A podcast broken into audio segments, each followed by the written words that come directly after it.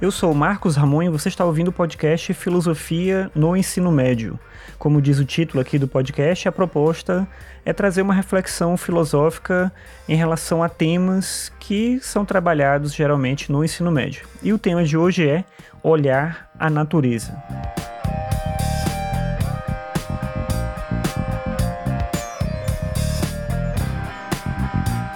Os primeiros filósofos gregos buscavam compreender a origem das coisas. No entanto, essa busca ela está presente também em outras culturas e é operada de diferentes maneiras, através de formas distintas de conhecimento. E aí é nesse sentido que a gente tem que se perguntar o que, que difere a ação dos primeiros filósofos de outras tentativas de compreender a origem de todas as coisas. A forma de inquirição proposta pelos pré-socráticos, é assim que são chamados muitas vezes os primeiros filósofos gregos, possui pelo menos duas características inovadoras.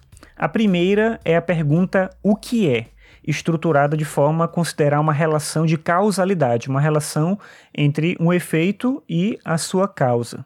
Assim, a pergunta pela origem das coisas é também uma pergunta sobre a possibilidade de podermos conhecer a realidade, no sentido da viabilidade de se apontar uma causa primeira para todas as coisas. Esse tipo de raciocínio, que aparentemente é óbvio, exige a necessidade de pensarmos se não vamos cair em um argumento que se estende ao infinito. Por exemplo, se considerarmos que cada coisa tem uma causa, talvez cheguemos à conclusão de que toda causa precisa de algo anterior a ela para existir. E aí nós podemos acabar dentro de um paradoxo. Lembra daquela história de quem nasceu primeiro, o ovo ou a galinha? É difícil de responder isso e da mesma forma seria difícil responder qual seria a primeira causa para tudo que existe. Por isso, é interessante perceber que no lugar de se acomodarem com uma resposta mais fácil e impositiva, por exemplo, a origem de tudo é isso porque assim, pronto, sei lá, alguma coisa nesse sentido. Os primeiros filósofos procuraram uma origem para todas as coisas na natureza, considerando motivos ou razões mais ou menos lógicas, claro, para o padrão da época, para interpretar essa resposta assim.